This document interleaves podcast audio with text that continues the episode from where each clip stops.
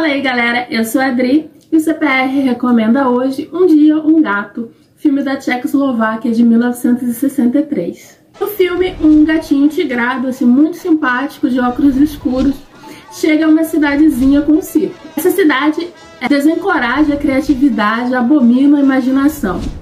Quando os óculos escuros do gatinho são removidos, todo mundo que passa diante dos seus olhos tem sua essência revelada através de cores. Se você é cruel, romântico, adúltero e etc., você vai ganhar uma determinada cor.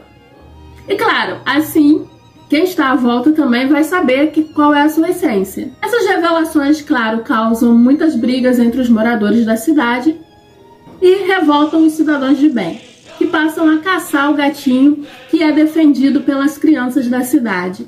Basicamente, é a história de um gato psicodélico que transforma estudantes em anarquistas na cidadezinha contra os conservadores.